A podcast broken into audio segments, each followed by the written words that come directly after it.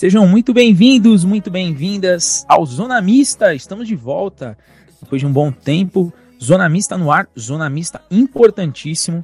Aqui o quadro de entrevistas com todas as personalidades do meio esportivo, do meio do futebol, para trazer sempre um assunto aí que agregue a sua resenha. E hoje não podia ser diferente, né?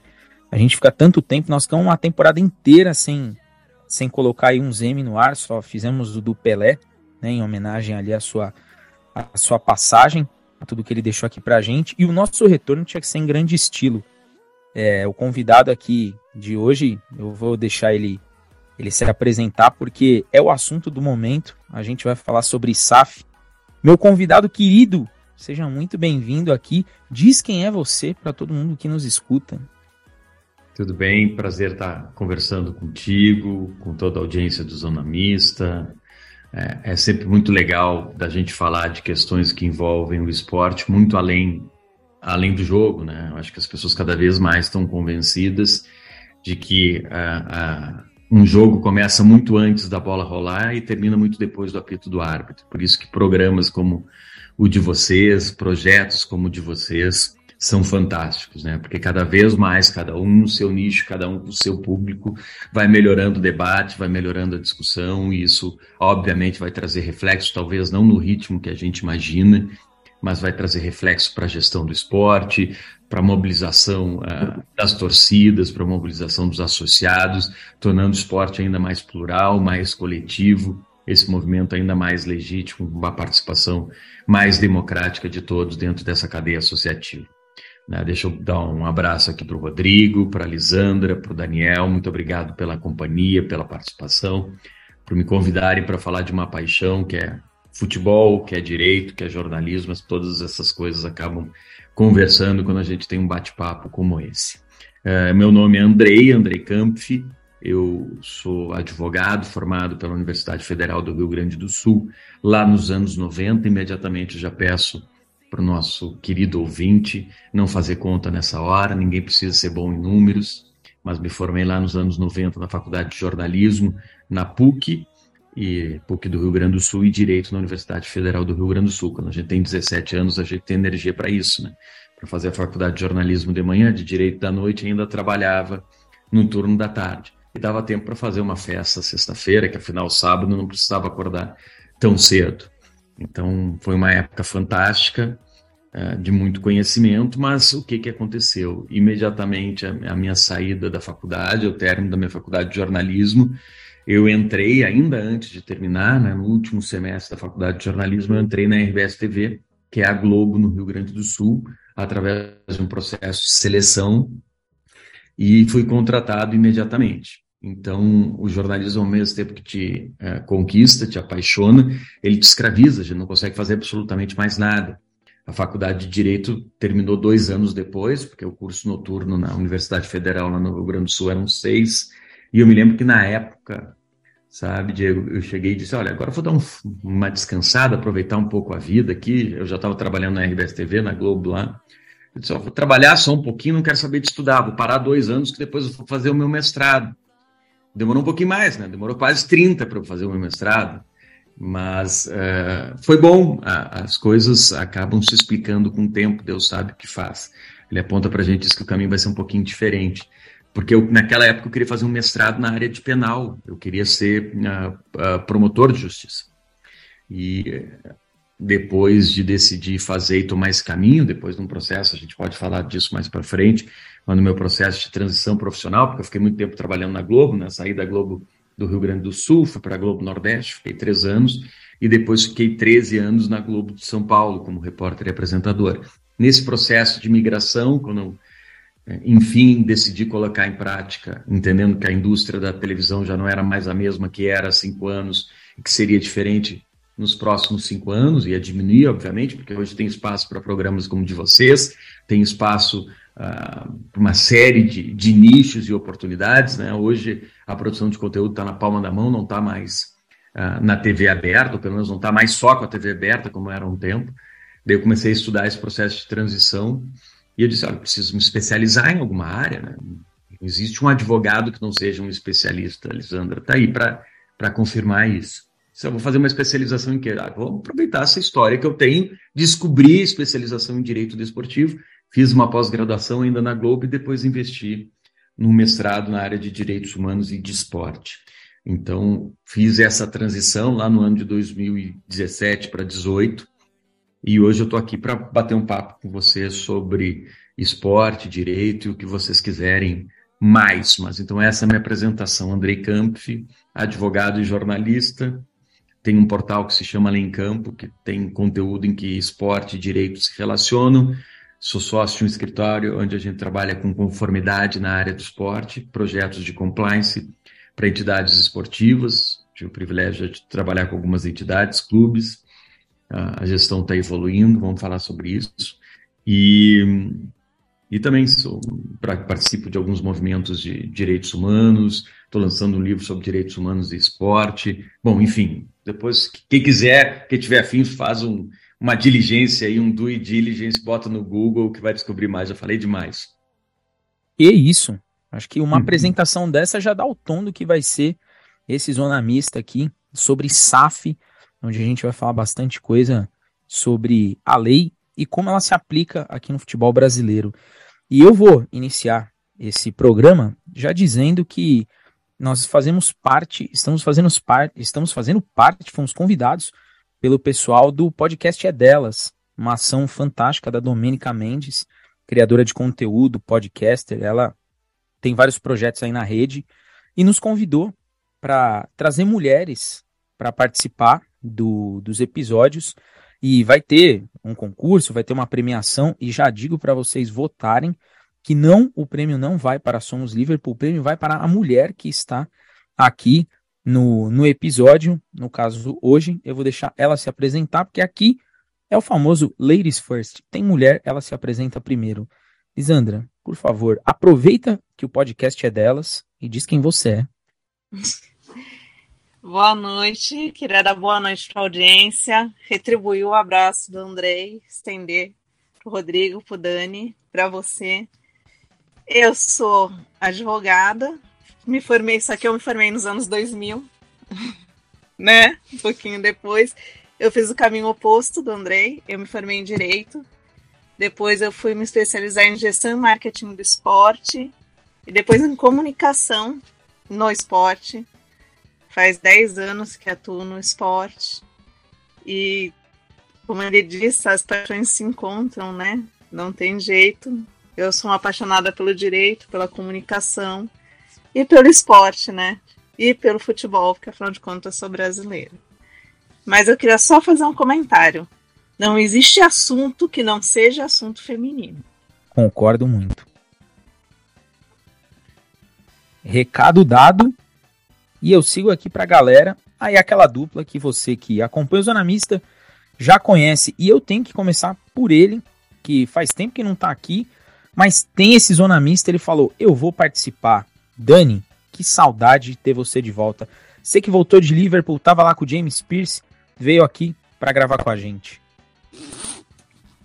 A palhaçada de Liverpool, como sempre, mas é isso, a todo mundo que nos ouve, boa noite. É um prazer estar aqui ao lado do Andrei, da Lisandra, do Diego e do Rodrigo, já nem tanto mais, mas desses dois sim.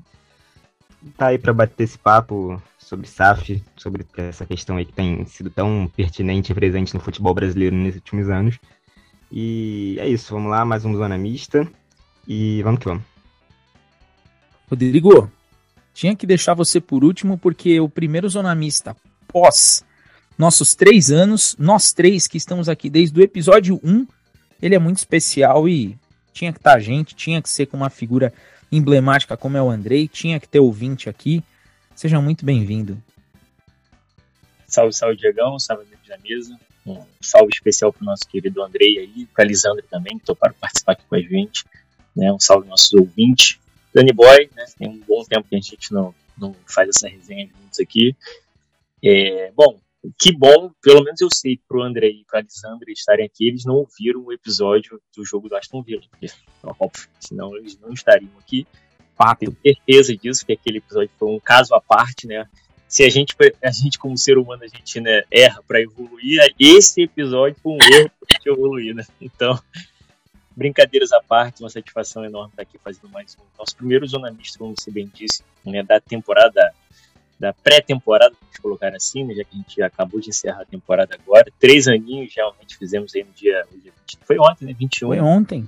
Completamente Parece que foi ontem. É, de podcast, realmente é uma, é uma caminhada bem bacana para a gente que toca esse projeto independente aqui, né? Só na, mediante nossa paixão e força de vontade, mas as coisas vão dando certo e a gente acaba conseguindo umas resenhas sensacionais, que eu tenho certeza que vai ser essa aqui com o Andrei, né? É, e já aproveito, né, como o Diegão, como você já me conhece, já deixo aquela famosa deixa para o desenrolar das, das da, da, resenha, né, com relação a se tratando de é, é, parte jurídica, gestão desportiva, SAP, etc.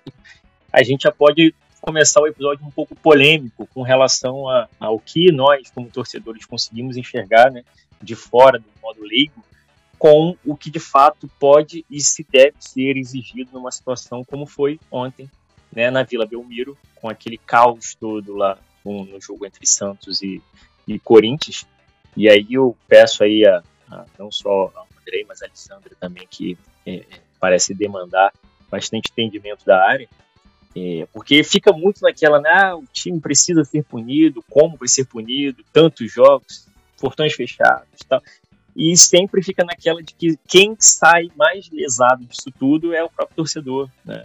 Porque uma minoria acaba criando um certo é, é, destempero dentro de um jogo de futebol assim e acaba ocasionando o que ocorreu ontem. E aí a gente já, já poderia mais ou menos começar com uma polêmica e pedir para o Andrei e para a Lisandra como é que como que a gente poderia é, é, é, entender, né, nós leigos, né, entenderíamos até passar para o nosso ouvinte, uma situação dessa que fica muito no, no, linear aí de tipo, ah, o clube deve ser penalizado, a torcida deve ser penalizada, a instituição, enfim. E fica sempre nesse disse-me-disse, às vezes a gente acaba né, entendendo que ah, a pena foi legal, deve ser isso mesmo, outro não, acho que quem acabou sendo penalizado foi só o torcedor e etc, etc.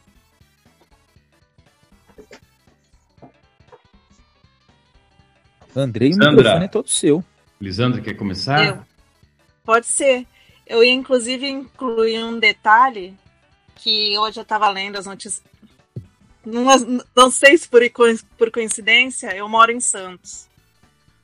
Hoje eu estava lendo sobre a questão e, e, inclusive, a penalidade, não sei se, se a notícia trouxe realmente a informação correta, mas pelo que li, o Santos foi penalizado com 10 jogos de portões fechados.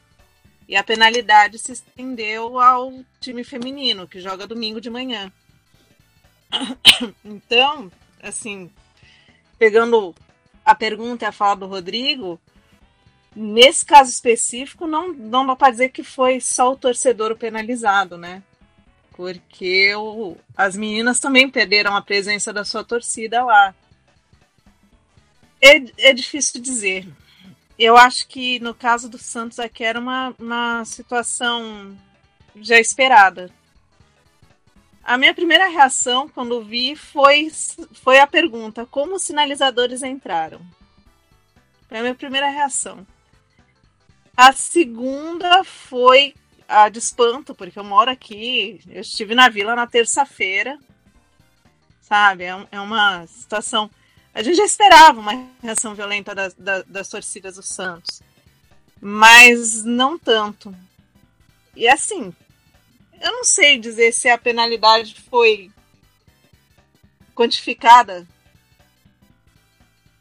da, da maneira devida, foi tomada uma foi uma reação imediata, porque, pelo que eu sei, ela veio numa liminar, né?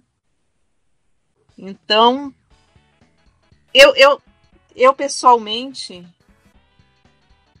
acho necessária a punição. Mas acho necessária a punição seguir o devido processo, com uma quantificação ideal e sem. É que provavelmente não dá para não atingir, porque a penalidade recai sobre o estádio. Então não teria como não atingir o time feminino. Mas o ideal é que não atingisse as outras equipes do, do Santos. Eu vejo a penalidade como necessária. Mas se eu olhar pelo lado do torcedor que não participou da violência, realmente ele sofre essa penalidade junto. E nesse caso específico, nós temos mais uma equipe sofrendo a penalidade. Ela extrapola a, a questão do jogo do time, do time masculino principal. Ela foi. Eu realmente não sei se essa penalidade foi quantificada, se ela foi. Eu acho que ela precisaria ser melhor pensada. Ela foi tomada numa decisão de, de, de imediato porque ela veio logo em seguida do jogo. Assim, não sei se, se vocês seguiram acompanhando, mas a, a violência se estendeu pela madrugada, com conflitos com a polícia. É, já, tinha, já tinha havido um problema anterior ao jogo, também com, com questão de torcida, a torcida do Corinthians é, cercando o ônibus do Corinthians. Talvez o ideal seria repensar completamente a, a situação dos clássicos e repensar também a questão de segurança. Realmente, a Vila não é o estádio mais seguro para um clássico. Tanto que nos campeonatos paulistas, em geral, os clássicos na Vila Belmiro são todos de torcida única. Acho que já, já é uma questão mais global, de repensar toda, todo o evento jogo, clássico. Eu vejo assim a, a, questão toda. E você, Andrei, vê como? Vamos lá. Eu acho que tem vários tópicos aqui. Eu estava é, anotando alguns pontos é, que a Lisandra trouxe. É, primeiro, a gente tem um imaginário coletivo que a gente precisa superar. É, dentro do universo do futebol, as pessoas construíram uma grande falácia de que o que é proibido no ambiente externo, na sociedade, é permitido no ambiente esportivo. E aí passa, obviamente, para os crimes de violação a direitos humanos, os crimes de preconceito que se perpetuam nas arenas esportivas. Tá? Aquilo fazia parte de uma cultura que precisa mudar porque a gente evoluiu como sociedade pautas que não eram urgentes, que não estavam em discussão, finalmente entraram em discussão, ainda bem. Né? A gente está respeitando e entendendo direitos de minorias. A gente não pode confundir a, a, a vontade da maioria com uma ditadura da maioria. A democracia não é a vontade da maioria, a vontade da maioria respeitando direitos constitucionais e respeitando direitos fundamentais, entre eles direitos humanos. Então, é, a primeira questão que eu acho é uma questão cultural que a gente precisa evoluir como sociedade. E aí o direito tem um papel fundamental, porque o direito, diferentemente das outras ciências, tem o que a gente chama de força coercitiva. O que, que é isso? Eu posso dizer para vocês, posso dizer para vocês, Diego, Rodrigo, que estão sempre no programa aqui, uh, Daniel, que a Terra é plana. Vocês podem me achar um grande imbecil mas vocês não vão calar minha boca. Vocês não vão poder me prender por causa disso. Eu não vou sofrer uma punição por causa disso. Agora, se eu cometer um crime que está tipificado, o direito tem a força de me punir. Então, quando a gente vê um episódio como o que a gente viu na Vila Belmiro, onde vários crimes foram praticados, a gente tem tipos legais lá. A gente tem o Código Penal, a gente tem a Lei Pelé, a gente tem a nova Lei Geral do Esporte, a gente tem o Código Brasileiro de Justiça Desportiva, para punir o torcedor barra agressor, torcedor barra criminoso. Não faltam tipos legais para enquadrar aquelas pessoas. O que falta é efetividade no direito. É pegar a regra e punir no rigor da lei. Para isso, a gente tem dois caminhos necessários: do movimento estatal, que é o Estado, agindo, identificando as pessoas, e é fácil identificar, e colocar nos tipos penais. Estatuto do Torcedor, Código Penal.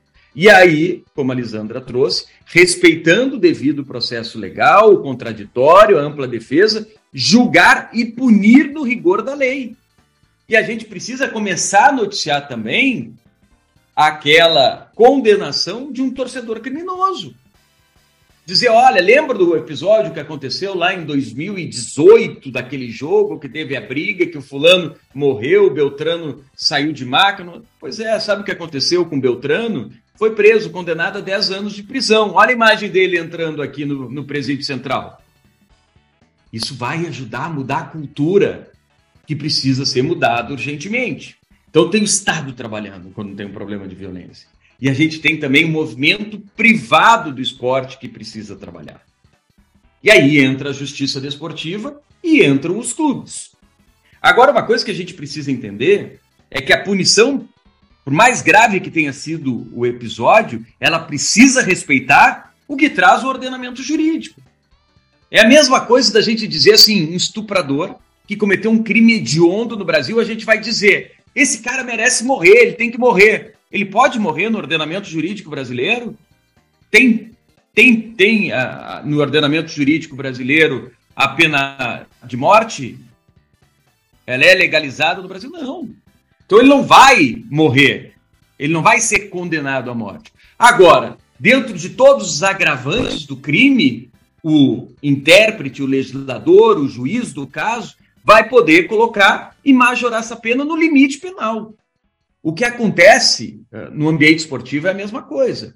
Então a gente vai pegar o CBJD agora, voltando, explicando de novo, reforçando. A gente está falando do movimento jurídico privado do esporte. O que, que traz o Código Brasileiro de Justiça Desportiva com relação a atitudes como a de ontem? Artigo 205, artigo 211 e artigo 213. Majora o que está lá, que foi aconteceu tudo o que está lá, mas num nível muito alto. E ainda tem um problema da reincidência do Santos. O Santos, historicamente, no passado recente, tem tido problemas, e, e, e a gente sabe, que a Lisandra já colocou aqui, de violência da torcida. Então tem todos esses agravantes. Mas tem uma pena máxima. Essa pena máxima é uma régua que precisa ser respeitada para a segurança jurídica de todos nós. Porque o poder discricionário do juiz não pode ultrapassar a legislação. Então a gente tem um tipo penal. O que que se fez? A procuradoria, em função da gravidade dos fatos, pediu uma punição imediata aos Santos até que o caso seja julgado pelo Superior Tribunal de Justiça Desportivo. Então essa punição é de 30 dias ou até que o caso seja julgado. Porque no julgamento, como a Lisandra trouxe, precisa ser respeitado o devido processo legal e a ampla defesa. O Santos vai poder se defender. E como que o Santos pode atenuar uma pena que já vai ser alta? Eu vou, eu vou dizer, em função da minha leitura, eu conheço algumas pessoas desse TJD, a pena vai ser alta, ela vai ser exemplar, porque precisa estabelecer régua e parâmetro. Mas o Santos precisa imediatamente identificar aqueles torcedores criminosos e banir do quadro associativo. Se ele é sócio do clube, ele não é mais. Se ele frequenta estádio, ele não frequenta mais. Porque daí ele assume uma postura não só necessária para ter uma pena, quem sabe, diminuída, mas urgente para reafirmar um compromisso de não agressão e de não violência no esporte. E de que o Santos está comprometido com um esporte mais justo e mais seguro. Então também tem esse movimento. Então, vamos lá, movimento privado do esporte. A gente falou do movimento estatal, que é preciso identificar as pessoas e julgar lá de acordo com o Código Penal. Esses torcedores podem ser julgados e podem ser condenados né, no rigor da lei, e do movimento privado do esporte, que não pode, por exemplo, dar uma pena para aqueles torcedores, porque eles não são jurisdicionados, eles não fazem parte da cadeia associativa do esporte, que é um movimento privado, é como se a gente aqui, do, do Somos Liverpool, né, do Zona Mista, a gente criasse um clube para nós. E a gente cria regras em conformidade com a legislação, mas a gente estabelece as nossas regras e a gente pode ter um tribunal de pena para o jogo que a gente estabeleceu aqui, que pode ser equilíbrio de cadeira. A gente pode estabelecer um jogo sobre equilíbrio de cadeira, estabelecer regras, regras e dizer o seguinte: olha, alguém que violou a regra vai para um tribunal privado aqui, ok, ok. Se essas regras não contrariarem o direito, está no plano da validade. Dentro da autonomia esportiva, dentro da liberdade associativa, artigo 5 artigo 217 da nossa Constituição. Então, só para reforçar, o que aconteceu foi um absurdo, e todos nós temos um, um papel fundamental para mudar essa cultura e esse imaginário coletivo de que o ambiente esportivo permite esse tipo de atitude. Qual é? O Estado identificando e punindo no rigor da lei, respeitando o devido processo legal esses torcedores barra criminosos.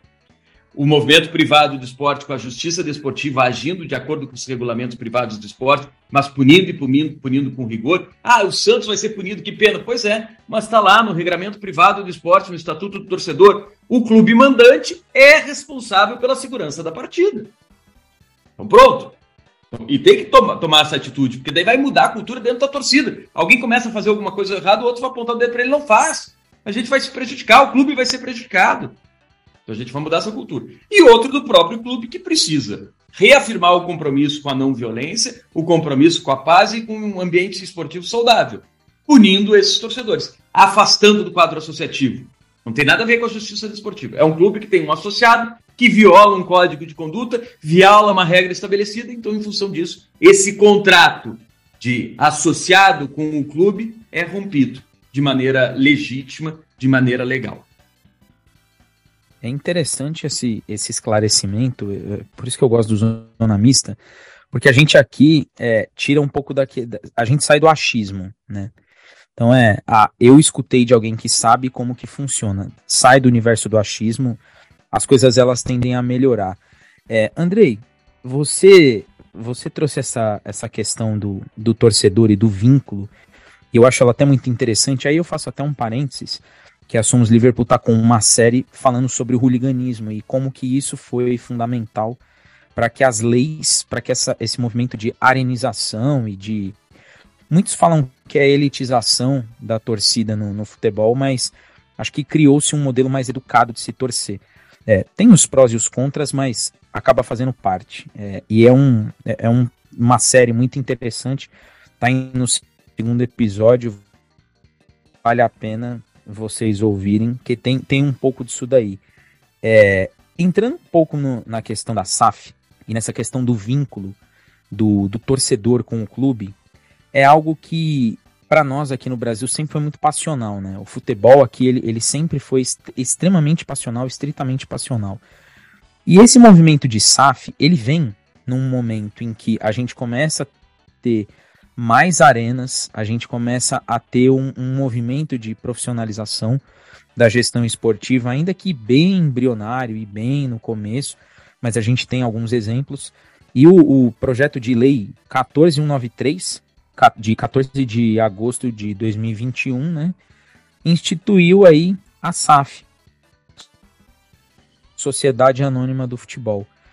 Entrando um pouco nesse mérito do vínculo do torcedor com o clube, e nessa questão até da, da responsabilidade que o clube tem com relação à sua torcida nesses eventos. É, como que como que a SAF ela é escrita, como que ela é concebida e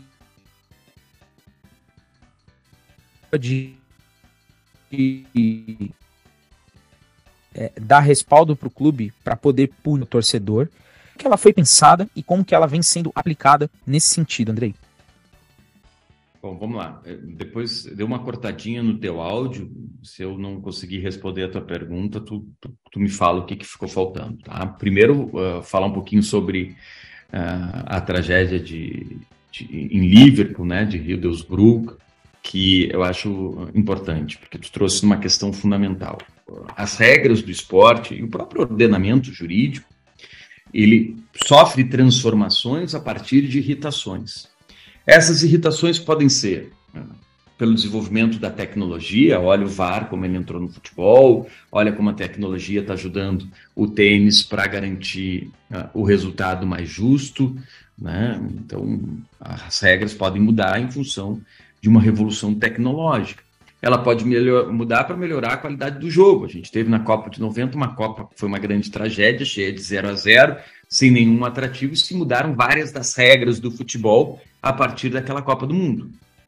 Né? Ou pode surgir também, infelizmente, a partir de tragédias.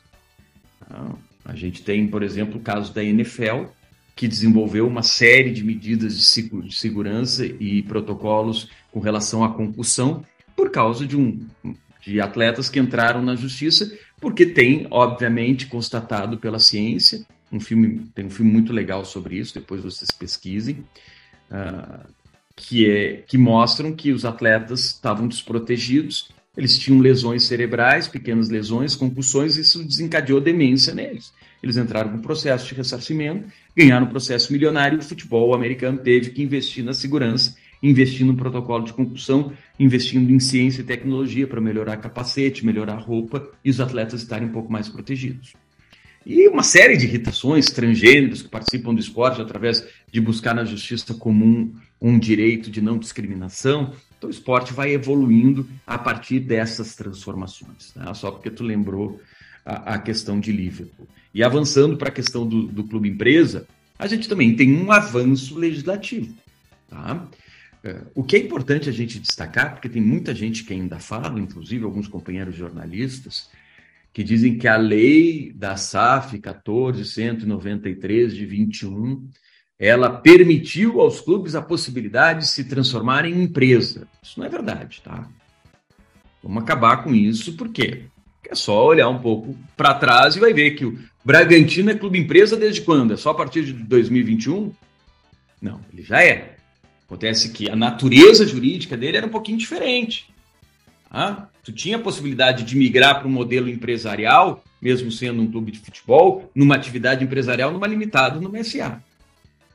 A SAF é uma lei própria para se fazer essa migração para um modelo uh, uh, empresarial, mas que tem algumas vantagens em função de ter sido uma lei pensada para o futebol. Entre elas, uma tributação menor do que uma SA e uma limitada, por exemplo. Tá? Além de uma série de outras vantagens. Mas tem essa vantagem. Então, é uma lei pensada para o futebol para se fazer essa migração. Mas então existe esse caminho de um modelo empresarial. A gente, se a gente for olhar para o mundo e para os exemplos que o mundo nos escancara, a gente vai ver que na Premier League, que vocês acompanham de perto, todos os clubes são empresas. Se a gente vai ver na Liga francesa, todos os clubes são empresas.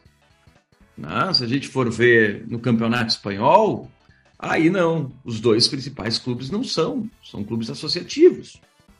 Em Portugal, tem uma lei que obriga os clubes a serem empresas. Ah, tem uma lei da SAD.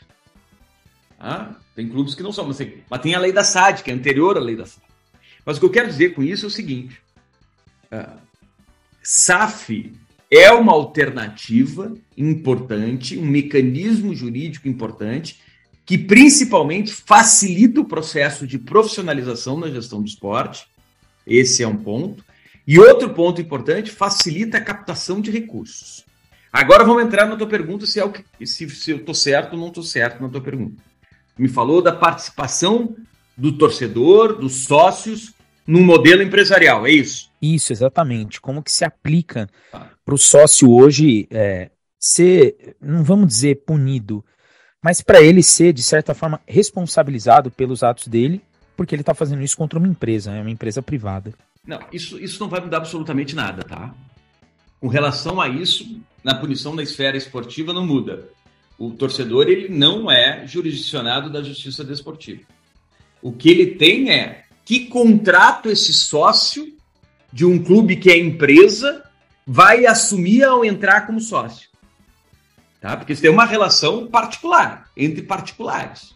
Se o que está estabelecido lá é um contrato de adesão, porque o que vai valer para o Diego, vai valer para o Rodrigo, vai valer para o Daniel, vai valer para a Lisandra e vai valer para o André. É um contrato de adesão que tu olha, vou ler tudo isso aqui, concordo com essas cláusulas, deixa assinar embaixo.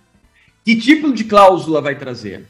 Talvez um clube empresa mais organizado, e hoje eu trabalho com compliance, eu já trabalho com alguns clubes, em que eu coloco lá no contrato com o atleta, por exemplo, cláusulas de proteção de direitos humanos, cláusulas morais.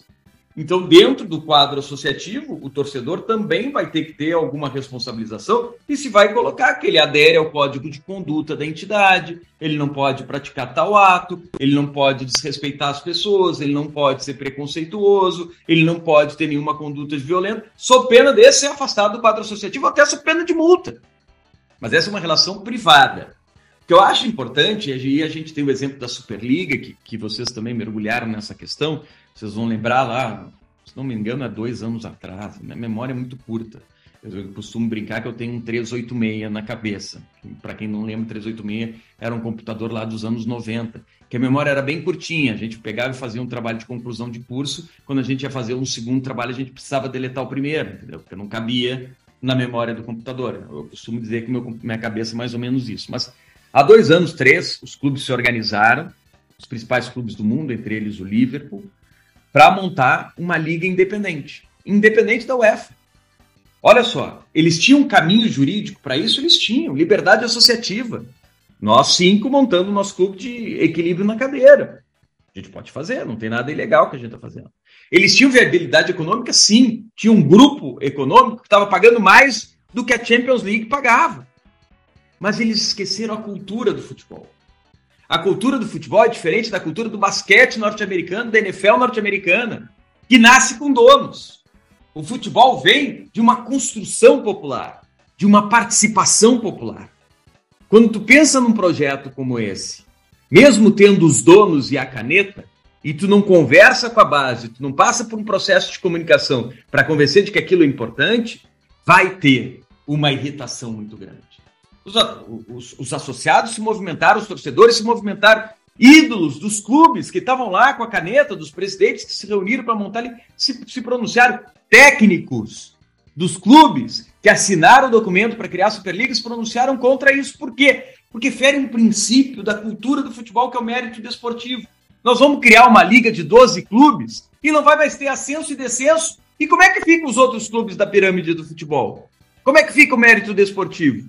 Como é que fica a cultura do jogo? E a economia do negócio? Presidentes, Macron se, se, se posicionou.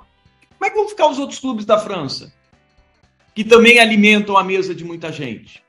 E os, e os torcedores se posicionaram de maneira forte. Depois disso, em alguns clubes da Premier League, o que, que eles fizeram até para melhorar uh, institucionalmente? Eles estabeleceram que alguns torcedores que são associados vão ter voz dentro da mesa de discussão, dentro do conselho do clube e vão começar a participar desse tipo de discussão. Mas isso é uma discussão privada. Isso que é importante a gente dizer. Como é que tu vai construir isso no teu clube? Teu clube é vendido no Brasil.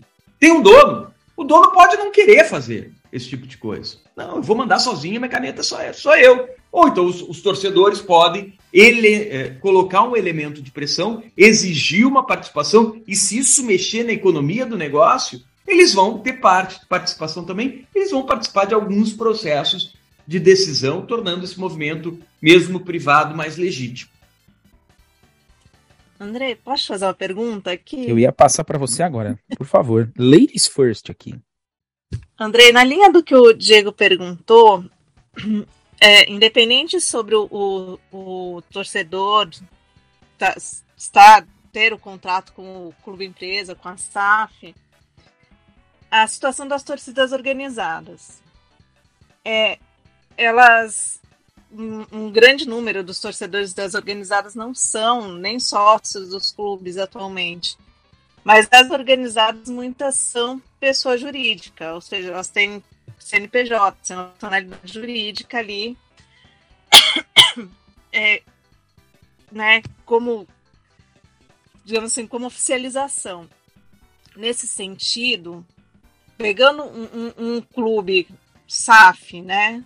Uma SA do futebol, numa situação como a que aconteceu aqui em Santos no jogo, tendo uma outra é, pessoa jurídica como agressora ali no, no, no campo, no, como você vê a possibilidade da, da SAF é, pedir a responsabilização dessa, dessa outra pessoa jurídica pelos danos ao nome da empresa, ao nome empresarial, aos danos da imagem empresarial. É, toda essa questão de danos a, a, esse ativo que não é que é um patrimônio subjetivo. Ah, essa é uma pergunta muito bacana, porque ela tem, obviamente, desdobramentos jurídicos. Tá? E isso mexe com a economia do negócio uma torcida organizada, ela usa o nome de um clube. Tá? Um patrimônio cultural de um clube. Tu dá um ok para isso? É, a gente precisa entender a cultura do futebol.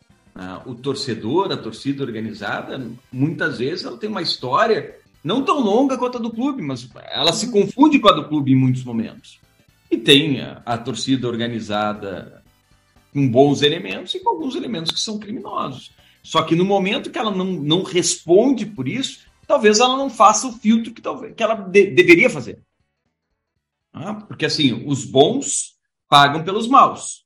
Olha o que está acontecendo no Santos. Eu não vou dizer que era uma imensa minoria, porque não era uma minoria, muita gente participou. Mas a imensa maioria da torcida do Santos não participou daquele movimento e está sendo punida. Então, mesmo acontece em torcida organizada. Tendo o CNPJ que está prejudicando e trazendo prejuízo para uma instituição, seja ela associativa, seja ela empresarial, existe caminho para se cobrar uma indenização. Tá? Existe caminho para se cobrar uma indenização. E até para quem sabe se tirar a marca, se tirar o nome da, do clube, o símbolo do clube daquela torcida. Mas essa é uma discussão interessante. Agora, que tipo de relação ah, o clube empresa vai ter, ou um clube profissional vai ter com a sua torcida organizada, pode evoluir muito. Que ela pode é, evoluir para o contrato. Vai ter vantagem de entrar aqui. Tu vai pagar menos pelo ingresso e tu vai ter um espaço aqui dentro. Agora tu precisa cumprir tais regras. Por que, que não se faz isso? Por causa das questões políticas que isso envolve. Sim. É? Agora, eu como associação, eu posso estabelecer dentro do meu estádio regras de permanência. Eu posso cobrar menos de alguém desde que eles cumpram algumas regras, eles sejam associados, eles tenham um contrato comigo estabelecido, entendeu? Não existe esse caminho. O que eu acho, é, eu costumo dizer, né, que SAF não é pode pilim-pim-pim, brasileiro adora a solução mágica.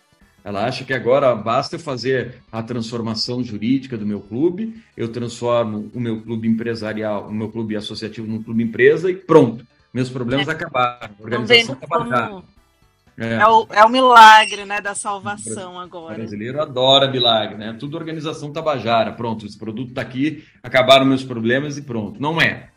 A gente tem modelo time, modelo empresarial que acabou com patrimônio cultural. Em outros países, no próprio Brasil, Bahia já foi empresa e teve que voltar correndo a ser a associação. Então, uma série de discussões aí. Mas que o caminho para profissionalização é um caminho mais tranquilo, porque não tem o freio político, eu acho que sim. O caminho para investidores colocarem dinheiro. Se essa organização estiver bem organizada, que ninguém mais coloca dinheiro no esporte do jeito que colocava há 5, 10 anos. Hoje está toda empresa fazendo due diligence, entendendo qual é o parceiro que eu vou colocar dinheiro, que risco reputacional isso me traz. Esses caras investem dinheiro de uma maneira organizada ou não investem? Hoje eu tuitei, eu estava analisando um contrato de um cliente e, e já tem patrocinador exigindo política ESG de meio ambiente, social e de governança em entidade esportiva, meu amigo. Já chegou a política SG no mundo do esporte. Quem não se der conta disso, vai perder dinheiro. Aliás, já está perdendo dinheiro. Inclusive, ainda nessa linha, é, dentro do, de, uma, de, de uma SAF, a gente teve. A SAF se aplica ao futebol masculino e feminino dentro de, dessa mesma situação do Santos, o masculino teve uma atuação. Dentro de um jogo masculino, a torcida teve uma atuação que fez com que o feminino sofresse é, reflexos disso. Essa equipe feminina, ela tem algum meio. Obviamente que a gente vai ter o contrato, tudo isso, mas essa equipe feminina, pensamos talvez se esse departamento tem uma gerência independente, algo, ela tem como se mover dentro do clube para ter uma, um, entre aspas, um ressarcimento desse dano que ela está sofrendo sem ter tido participação no acontecido? Assim, dá para a gente tentar. Aí a gente vai trabalhar como advogado, né? Depende de que lado eu tô. Claro. Depende de que lado eu tô. Assim, eu como não tô de nenhum dos lados, não tenho cliente aí, na minha leitura, aí dentro de uma leitura sistêmica da justiça desportiva, a punição é para o clube. Tá? Então a punição não é para o futebol masculino do Santos, a punição é para o clube. Dono da Vila Belmiro que não deu segurança para os torcedores, não deu segurança para os torcedores, para as pessoas que estavam trabalhando no evento esportivo. Então, assim, eu acho que o futebol feminino do Santos vai pagar também por pertencer à mesma instituição, por pertencer ao mesmo clube. Tá? Eu não vejo um caminho, talvez tu, tu encontre um caminho a, através de princípios, através de, de um estudo, procurando uh, pessoas que desenvolvam reflexões com relação à justiça, para tentar fazer um argumento jurídico baseado em princípios para tentar diminuir a pena para as mulheres, por exemplo. Eu lá ponderar, olha, vamos tentar pelo menos para as mulheres, futebol feminino, a gente tem um ambiente assim, a justiça de, depois decidir que para os homens a, o masculino vai punição vai ser de, de, de assim, eu estou dizendo um estudo meio maluco, uma perspectiva uh, completamente assim uh, colocando sob um viés de uma análise jurídica, tentando encontrar um caminho uh, para o caso não, que a Alexandra é. apresentou. Juridicamente, muito provavelmente a gente não encontre. É, é.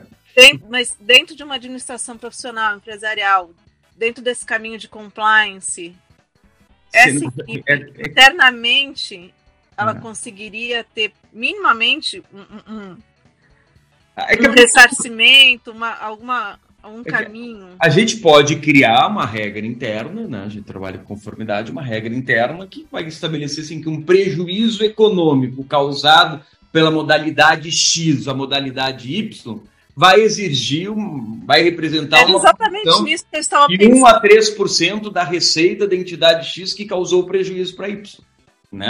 Daí é de uma organização interna. Né? É exatamente isso que eu estava ah. pensando, de uma organização interna, um, um caminho, dentro, minimamente um caminho interno. O jurisdicional não tem meios, porque recai, pelo, recai sobre o clube e sobre o estádio, né? É, então, assim, mas é uma perspectiva de se analisar, assim, dentro do planejamento estratégico que o clube determinar, se for desenhada uma política de compensação para episódios como esse, mas assim, Talvez esse seja o primeiro que, que, que abra os olhos para, quem sabe, se desenhar alguma coisa nesse sentido, né? Que é, é assim, é, é, raro, né? Se a gente for pensar, dentro de uma organização, tal modalidade causa prejuízo para outra modalidade. É, é algo bem, bem atípico, mas aconteceu. E eu, acho que internamente, do ponto de vista de compliance, sim, pode criar uma regra interna que estabeleça um ressarcimento por um prejuízo causado, como pode estabelecer internamente um prejuízo causado por um associado para a instituição. Né? Também Sim. pode ser estabelecido. Dani, vai lá. É, queria fazer uma pergunta para o Andrei, que ele falou da questão da participação e do clube empresa como uma, um meio de salvar que a gente vê aqui no Brasil, né? Tem até a piada na internet do, ah, vai lá, investe, se quebrar, vira SAF tá tudo certo. Tem muita gente que brinca com isso na internet. Né? E o meu clube, ele não é SAF. A máscarazinha, não vai ter imagem, né? Mas tem uma máscarazinha do Fred ali atrás, que acho que entrega para quem eu torço. Mas pelo andar da carruagem, financeiramente falando, se for seguir por esse caminho, tem uma chance de razoavelmente em algum tempo se tornar. Mas uma das coisas que sempre me causou um pouco de receio em relação a isso é essa questão da participação que o André citou. Ele falou a questão da Superliga, que os times, os torcedores e a opinião pública foram tão contra que você conseguiu fazer esse retorno. No Liverpool a gente já teve alguns outros exemplos. Você teve, assim que os americanos assumiram, eles queriam demolir a Enfield para fazer uma arena nova e a torcida conseguiu barrar. Eles aumentaram o preço do ingresso e a torcida conseguiu barrar. Na época da pandemia, teve uma questão de um programa do governo em que as empresas podiam botar uma parte das suas folhas salariais que o governo cobriria. E o Liverpool e o Tottenham, se eu não me engano, colocaram os funcionários comuns nisso. E aí a opinião pública e a torcida foi extremamente em cima de um clube que pagava alguns milhões, centenas de milhões de salário por ano para jogadores e querer se livrar dessa parcela botando na conta do governo e conseguiu voltar atrás. Mas lá fora a gente tem alguns outros exemplos que não conseguiu frear. Você teve o Cardiff City por muitos anos tendo o seu pássaro azul mudando para um dragão vermelho porque era mais popular na China, segundo o dono. Você teve problemas da torcida do Newcastle por anos com o antigo dono, que eu esqueci até o nome dele agora, mas que ele era completamente odiado. E aí, trazendo isso para o cenário aqui do Brasil, a gente tem talvez a SAF que esteja passando por momentos mais conturbados, é claro, pelos resultados em campo, que é a do Vasco. É, a torcida tem protestado frequentemente e ataca diretamente o, um dos diretores da SAF, que é o Luiz Melo, né? Ele aparentemente tem toda uma confusão, o clube social está querendo pedir para ele sair, porque aparentemente ele assinou quando era sócio do Flamengo. Tem toda uma essa confusão de, de ânimo mesmo. E claro, só veio à tona porque o Vasco tá mal. Se o Vasco estivesse em décimo na tabela, nada daquilo ali estaria acontecendo. Porque o torcedor é assim. Mas, e aí no meio dessa conversa apareceu algumas notícias que eu vi de que, por exemplo, o clube associado, o associativo poderia pedir, por exemplo, a troca dele para 77 desde que o clube fosse rebaixado. E isso, pelo visto, está no contrato da, da SAF com, com o Vasco, né? Da SAF ali do Vasco. Eu queria saber se existe esses meios realmente legais, são possíveis você colocar num contrato para tentar ter um, um, uma forma do clube social, no caso que tecnicamente representaria os torcedores, né? Dele ter essa, essa voz ativa dentro da organização dessa empresa que passa a ser o clube. É, isso é fundamental, Daniel. Quando a gente é, fala de discussão para a SAF, olha, qual é o melhor modelo para o meu clube? Cada clube vai ter a sua resposta. Por isso que isso precisa ser discutido internamente, com a participação efetiva de todos os envolvidos num modelo associativo. Então, vai ter que provocar uma discussão entre os sócios, levar a discussão para o conselho e se analisar os prós e os contras de cada natureza jurídica. E no momento que se optar por essa migração, entender, o segundo passo, entender quem é que está do outro lado. Fazer um due diligence de quem quer botar dinheiro e comprar esse patrimônio que é de todos nós. É, não só dos, dos associados, mas um patrimônio cultural da cidade, muitas vezes de um país. O que é que quer comprar? fazer um due diligence, tirar a ficha, né, a certidão negativa do clube. É o que a gente faz, do, do investidor, do, do, comprador, do dono. E no terceiro momento, estabelecer regras que são importantes e, e cláusulas do contrato que são importantes. Por exemplo, o, o hino pode ficar com a associação, as cores da torcida podem ficar com a associação. Ah, que mais? Os troféus podem ficar com a associação. Tudo isso é permitido. O papel, Daniel, ele permite tudo. Um contrato permite tudo, desde que o objeto seja lícito e as partes estejam de boa fé. A gente não pode cometer dentro de um contrato um crime. Aí esse contrato não vai ser lícito. Então, assim, tudo que tu pode colocar no pacote, tu tiver poder para negociar com o teu dono, com, com o cara que está comprando, pode se colocar, obviamente. Então, esse tipo de estudo ele é importante. Obviamente que numa negociação tudo cede. O que, que para nós é inegociável? Nós, como associação, como alguém que está querendo preservar esse patrimônio cultural, essa história que a gente tem. Isso para nós é inegociável. Vai colocar para o dono ou para o cara que está querendo ser dono e o cara vai dizer, ah, mas disso eu não abro mão. E se chega nessa situação, não vai fechar negócio. Sim, mas é mesmo negociar para vocês. Então não valia a pena fazer negócio. Vamos voltar lá para o conselho e dizer, olha, não deu certo, porque os caras queriam mudar a cor do. Imagina o internacional, vamos botar a minha cor de azul. Não, o conselho não pode aprovar. Né? Ah, o Corinthians sendo vendido e o dono quer que a camisa agora seja branca e verde. Sabe? Tem algumas coisas que tu pode estabelecer em contrato e dizer, olha, isso é inegociável. Vai pertencer à associação. E é a gente, como associação, que vai definir é, é, qualquer mudança em relação a isso. É, porque a associação pode ter lá, em alguns clubes, ela pode ter até 51% do controle empresarial. A associação pode ter uma parcela das ações do clube, pode ser 51%, continuar mandando. É, tanto que vocês vão lembrar do caso do Cruzeiro, o que tinha se estabelecido antes é que o Cruzeiro ia ser vendido 49% do, das ações. E os conselheiros aprovaram, vão ficar com 51%. Daí o dono o cara que vai botar dinheiro, o Ronaldo não. Pode ser assim. Eu quero 90%, porque eu quero a caneta. O que, que adianta eu botar um dinheiro, investir num clube e eu não ter a caneta, deixar a caneta com quem quebrou a instituição? É, qualquer hoje dono. Claro que se tu tem um clube organizado, um clube que tem um modelo associativo, com, com pilares de governança, com compliance, com gestão uh, empresarial, tu tem muito mais cacife para negociar essa transição. Pode negociar até de permanecer com 51%.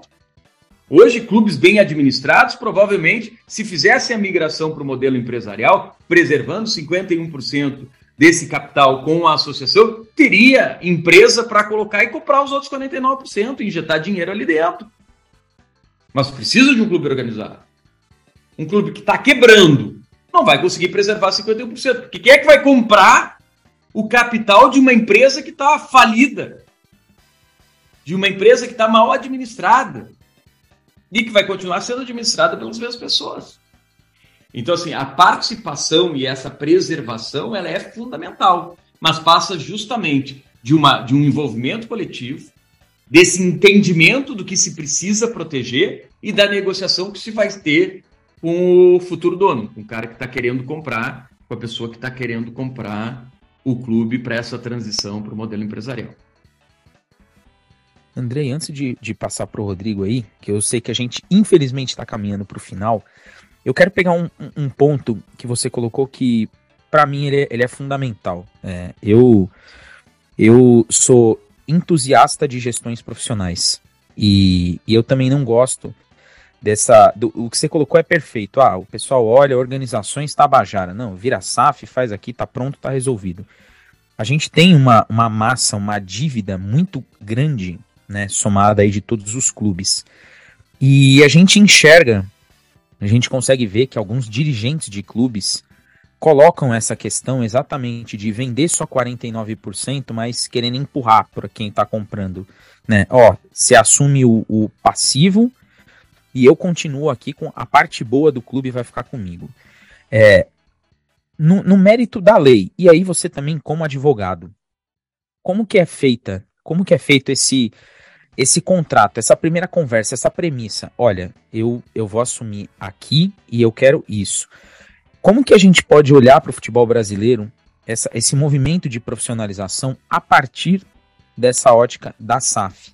Como que a gente pode enxergar que isso daí vai melhorar a gestão do clube e vai proporcionar um movimento muito mais forte, muito mais concreto de profissionalização de gestão? A, a SAF traz uh, alguns instrumentos jurídicos importantes, como a necessidade de se investir em governança em conformidade e alguns compromissos necessários para a empresa. Tá? Assim como a gente sabe que no mundo corporativo também existe exigências de se trabalhar em conformidade, se trabalhar em, em, em, com pilares de integridade isso está sendo trazido também nessa mudança e a lei da SAF exige, que é um avanço. A nova lei geral do esporte também avança muito nas questões de, de governança, inclusive tipifica o crime de corrupção privada no esporte, que é revolucionário. Então, a partir de agora, ah, roubou de uma instituição, um crime entre particulares no ambiente esportivo passa a ser, aliás, um crime, né, uma corrupção ah, no ambiente privado do esporte passa a ser crime, que não era. Né? Por que, que gestores brasileiros foram presos nos Estados Unidos quando do escândalo da FIFA Gate no Brasil não seriam presos? Porque lá nos Estados Unidos corrupção privada é crime, no Brasil não é, ou não era. Tá? Então isso é revolucionário para a gestão. Então a gente está avançando nessas questões de governança. Agora a lei da SAF também está com um projeto de lei aí para ser alterada, porque ela está trazendo discussões importantes. Tá? Por exemplo, com relação ao passivo. Tá? a responsabilidade que se tem com relação às dívidas que a associação geral tem, o futebol da associação contraiu, com contratações irresponsáveis, pagando mais do que cabia dentro do cofre, administrando o futebol de uma maneira amadora. Não dá, Diego, para eu, Andrei, me mudar de endereço e falar para os meus credores: olha, cobra lá da minha casa antiga. Ah, Senão a gente vai estar tá repetindo no futebol com uma lei nova que pode ser muito boa, velhas e nocivas práticas para a gestão do esporte. Então a gente precisa, obviamente, afinar algumas questões que a lei da SAF não trouxe com clareza e que está gerando uma incerteza e uma insegurança jurídica. A gente tem decisões aí, tanto da Justiça Comum quanto da Justiça do Trabalho, que colocam a responsabilidade da dívida da associação também para o clube empresa.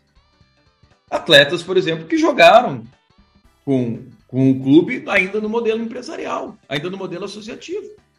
O que eu acho que faz todo sentido. Se tu compra o futebol, tu compra tudo do futebol, inclusive as dívidas. Por isso que traz a lei traz um percentual que obrigatoriamente vai ser usado para destinar para a associação para pagar as dívidas. E do lucro também tem um percentual grande que vai para isso. Agora, talvez isso não seja o suficiente, porque senão a gente está encontrando um mecanismo legal para dar o calote no credor, que normalmente é a parte mais frágil. de um, do negócio. Então a gente precisa, obviamente, ainda avançar. Eu acho que toda a legislação ela, ela amadurece com a prática, com o dia a dia, com o que, que a sociedade vai apresentando de desafios, e uma mudança legislativa num ou no outro artigo vai deixar essa lei ainda mais forte, ainda mais segura. Eu gosto demais das pessoas que participaram da construção jurídica dessa lei. Acho que é uma lei que veio para ajudar demais a indústria do futebol. Não estou aqui para levantar a bandeira, façam a migração, virem empresa. Eu digo que antes dessa discussão é fundamental se discutir a profissionalização da gestão do esporte. Isso é indiscutível. Independente do modelo, do que o torcedor tem que cobrar, o que a sociedade tem que cobrar, é uma gestão profissional. Tanto que eu converso com vários clubes pequenos ou médios que dizem, eu quero virar SAF. Qual é o primeiro passo? Eu disse, organiza, te organiza no modelo associativo. Porque daí, se tu não encontrar um investidor, tu vai estar organizado, vai conseguir é, fontes e caminhos para buscar lei incentivada, caminhos para buscar recursos, caminho para buscar grana para trabalhar dentro de um modelo associativo. E dentro de um modelo associativo, se vier um investidor, vai estar muito mais preparado para negociar no mesmo nível, em igualdade, com o cara que está oferecendo dinheiro para comprar esse patrimônio cultural. Então, se prepara primeiro como associação, esteja bem organizado como associação, implemente políticas de conformidade no modelo associativo, que mesmo que tu faça ou que tu tenha a ideia de migrar para o modelo empresarial, essa transição vai ser mais natural e tu vai botar muito mais dinheiro dentro desse processo. Rodrigo, para a gente fechar aí, vai lá, só aproveitar um pouco já aí do que o Daniel trouxe com relação a questionamentos da SAP, né? É, aproveitar o Andrei e a Lisandra também com relação a isso. É, já falando um pouco mais do outro lado da situação, né? Como torcedor, né? Referente a isso, Daniel trouxe aí o time dele, vou trazer o meu, né? Inclusive, eu tô tentando acompanhar pelo celular aqui, vou ser sincero com vocês, que o Botafogo está ganhando de 1 a 0 do Cuiabá. Então, eu estou aqui um pouco ansioso com o término dessa partida. É, e justamente quando veio a situação do Botafogo virar SAF, né, no final do ano passado, com mais força. É, no ano passado, na verdade, ano passado não no ano retrasado, quando o Botafogo vinha da Série B, eu tinha um receio muito grande com relação à subida do, do clube em si. Porque, particularmente falando, eu entendi que se o Botafogo não, não conseguisse o acesso à Série A e não fosse, é, não virasse saco, para mim o clube ia acabar. Essa é a verdade. Para mim, a gente. Eu, ia, eu já estava meio que vendo o Botafogo com uma situação que a, hoje a portuguesa enfrenta, sabe? De criar uma crise financeira absurda que parece que você não encontra um, um jeito de parar tudo ali, enfileirar e organizar. Então, quando vem a SAP, muito disso que o Daniel trouxe se faz né, é, para a gente, torcedor, muito é, é, presente na nossa, na nossa um, com relação ao medo das coisas. Poxa, os caras vão mudar o uniforme, vão mudar escudo, o que, que vai ser feito, como que vai ser feito, pode isso, como disse né, o próprio Diego, o que pode, o que não pode, como podemos, como se deve ser feito. Isso tudo causou muita estranheza, muito receio com relação à parte da torcida, e eu fui um deles, né? E, e, a única coisa que eu tinha em mente era o seguinte, cara, se o Botafogo não virar SAP agora, o Botafogo vai acabar porque a, a dívida do Botafogo chegou a perto de um bilhão de reais. Hoje, tem, sei lá, duas semanas que eu li né, sobre as dívidas é, atuais dos clubes é, brasileiros, né? É, o Botafogo já caiu para, sei lá, 6, 7, tá? Em 6 milhões, alguma coisa. Então, assim, é, você mostra que em um ano, vamos botar aí quase um ano e meio de saco, né?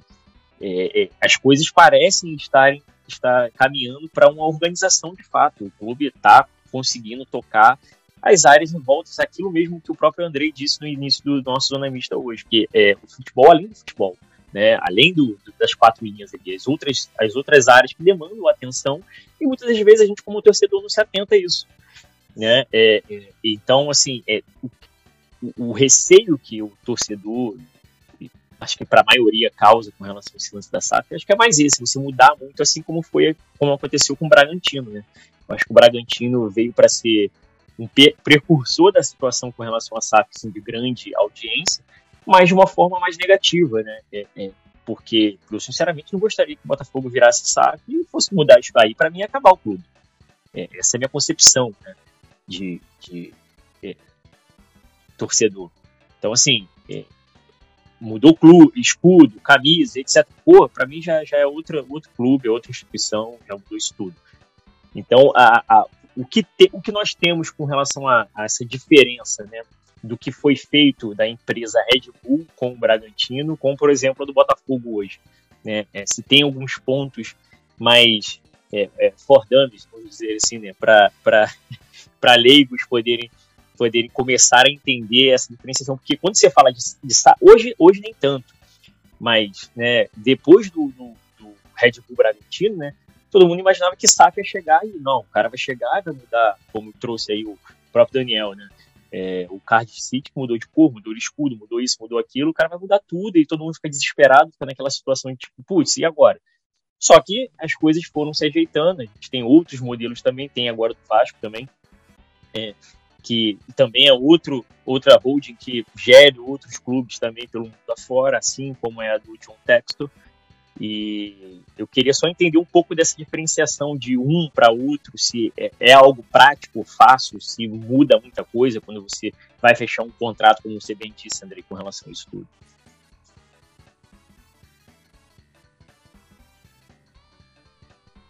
Posso responder? Responde, Lisandra, depois eu vou.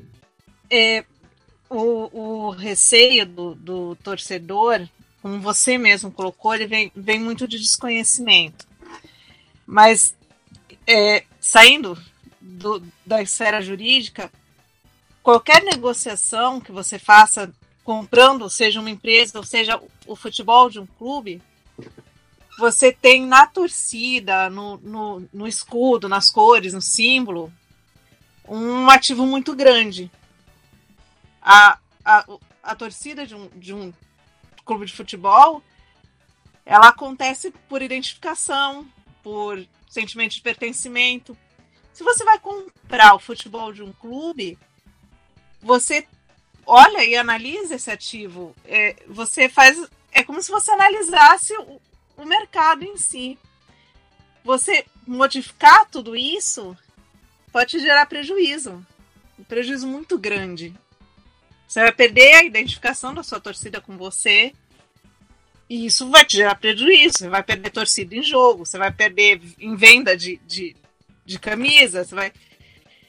Então, assim, eu acho que, que o medo vem do desconhecimento tanto disso como da lei, mas a gente tem que pensar nisso também. A gente tem que pensar que o cara não está comprando só aquele futebol, ele está comprando esse ativo também que é a torcida. Então ele não vai arriscar um ativo à toa. É, e, e, lógico, é, assim. E tem o que o Andrei falou: você tem o, o contrato, você tem a participação do, do, do, do, clube, né, da associação, você tem tudo isso. Mas nesse sentido, eu, eu vejo como se, se seria muito burrice de quem está comprando simplesmente ignorar esse ativo que é uma torcida do futebol. Que, que você acha? Não, é, é, isso. Eu costumo dizer né, para todo mundo, quando converso sobre SAF, quando converso com clubes que querem fazer essa migração, é que a gente precisa entender que, por mais que se faça essa mudança na natureza jurídica, um clube de futebol nunca vai ser uma franquia da Copenhague. Ela nunca vai ser uma empresa como todas as empresas. Tu vai seguir um padrão, um modelo de governança, vai instituir pilares corretos, vai administrar conforme planejamento estratégico e as coisas vão dar certo. Nem sempre vai dar certo, mas é que tu lida com a SAF, com ele no futebol, né? SAF só pode ser futebol, Sociedade Anônima do Futebol, com esse elemento que a Lisandra colocou e que o Rodrigo traz, que é a pressão da opinião pública e a pressão da torcida. Isso no teu mapeamento de risco para tua tomada de decisão também é importante. A gente não demite no futebol mais um ídolo porque ele está caro. Como em qualquer empresa seria assim, a empresa pega, faz a conta e diz, olha, esse empregado, por melhor que seja a história dele dentro de um clube, gente, dentro da empresa a gente vai pegar e demitir porque não cabe mais no nosso orçamento. Se a gente fizer isso, a empresa vai se tornar deficitária, a gente vai quebrar lá na frente. Então, olha, infelizmente, Diego, tu trabalha aqui com a gente há 15 anos, mas olha como é que está a nossa economia, gente não tem mais como te pagar, a gente vai contratar o Rodrigo, que é mais novinho e custa menos. Se tomou essa decisão interna, pode até ter um ou outro funcionário que vai achar um absurdo, a família do Diego vai ficar brava contigo, mas o dono segue o baile. A franquia da Copenhague segue andando. Num clube de futebol, quando tu vai tomar essa decisão, e ela precisa ser tomada, veja bem, não quero que se mantenham ídolos que vão trazer prejuízo para o planejamento estratégico. Se ele não cabe mais tecnicamente para a equipe, se ele não cabe mais economicamente para a equipe, uma tomada de decisão, infelizmente, vai ter que ser tomada pelo rompimento. Agora, tu precisa trabalhar a comunicação, tu precisa conversar com a opinião pública, conversar com esse ídolo e tomar essa decisão da melhor maneira possível para evitar irritações. Então, toda decisão tomada, por mais lógica que seja o ponto de vista do planejamento estratégico, precisa ser levado em consideração o que, o que a opinião pública vai responder. Que tipo de irritação isso vai dar? Como é que a torcida vai responder a isso? Para criar estratégias para mitigar esses efeitos. Então, só para terminar aqui, dizer, é uma alternativa, é uma alternativa. Ela pode ser boa, pode. Mas antes de discutir esse processo de migração na natureza jurídica, se discuta a profissionalização na gestão do esporte. Porque se um clube associativo tiver organizado, ele pode, ele pode virar SAF. Ele não vai ser obrigado a virar SAF. Vai ser uma escolha levando em consideração todos os elementos e daí de maneira consciente, de maneira legítima, colocando prós e contras, se chegou à conclusão que vale a pena fazer essa migração. Ou então se chegar à conclusão que não, estamos bem, estamos felizes como associação, administramos bem o nosso clube, temos pilares de integridade, agimos em conformidade, temos uma governança uh, que funciona, então a gente vai continuar competitivo no modelo associativo, com uma participação política maior do associado, do torcedor e tudo isso. Então são caminhos que eu acho que podem ser bacanas para a gente refletir sobre SAF. Te agradecer demais, Diego, aí pelo convite, Rodrigo, Lisandra, Daniel aí pelas intervenções e pelas reflexões. Andrei, sem palavras para essa aula aí que você deu. Já aviso você que está nos ouvindo que vai ter uma parte 2 a semana que vem com a advogada Fernanda Soares, que está lá no Lei em Campo com o Andrei. Nós vamos discutir aí um pouco mais esse modelo de clubes. Vamos entrar aí bem no, no assunto de SAF. Andrei, muitíssimo obrigado, muito obrigado mesmo por disponibilizar o seu tempo e fica fica aqui estendido o convite Vamos ter muito mais conteúdo e pode ter certeza que a gente vai contar contigo. Obrigado, Diego, demais pelo convite de novo. Obrigado, Rodrigo. Obrigado, Daniel. Obrigado, Lisandra. Estou na audiência de vocês. Lisandra, aviso o pessoal que parte 2 tem só semana que vem e que hoje a gente fica com essa aula aí do, do Andrei Kampf. É, semana que vem, parte 2, mais uma discussão de qualidade sobre a, a SAF, os clubes brasileiros, endividamento dos clubes brasileiros. É, eu queria agradecer, agradecer o Andrei, porque né, é sempre bom a gente aumentar o nosso conhecimento. Queria agradecer a você, ao Daniel, ao Rodrigo, o convite de estar aqui. Afinal de contas, antes de estar aqui, eu sou fã, né? Então, Excelente. Foi... Que bom que gostou. Que vai voltar. voltar. Rodrigo, avisa o pessoal. É isso, muito obrigado aí, Andrei. Muito obrigado, Lisandro, pela participação. Valeu, Dani Boy, valeu, nossos queridos ouvintes. Então, logo vocês sabem que já estará lá nosso compartilhamento desse episódio sensacional. É muito bom fazer um zonamista, ainda mais com com o calibre né, do Andrei, assim, que só enriquece o nosso know-how, como bem disse a Lisandra aí, né? Conhecimento nunca é demais, ainda mais vindo de, de pessoas do, do, tamanho do Andrei, assim, é muito bom a gente poder fazer essa resenha, trocar essa, essa ideia e, de fato, né, é, ser inserido muito mais no futebol, além do futebol. É, um forte abraço a todos, muito obrigado mais uma vez, valeu mesmo, Andrei, valeu, Lisandra, forte abraço, muito obrigado, tchau, tchau. Dani, Ficamos por aqui hoje. É isso, agradecer a todo mundo que nos ouviu, a Lisandra e o Andrei, principalmente, que é bom ter duas pessoas que entendem mas eles sabem que estão falando que três palpiteiros, para não ficar só aquele a gente perguntando e alguém respondendo. Então, melhora um pouco. E agradecer a todo mundo que nos ouviu, a todo mundo que participou e até a próxima. E eu, Diego, ressalto que esse episódio ele faz parte do podcast é delas. Vai lá no site www.podcastedelas.com.br, vota lá na gente para Lisandra ganhar o prêmio e não se esqueça, tem sempre um zonamista pintando no seu agregador favorito. Beijos no coração e fui!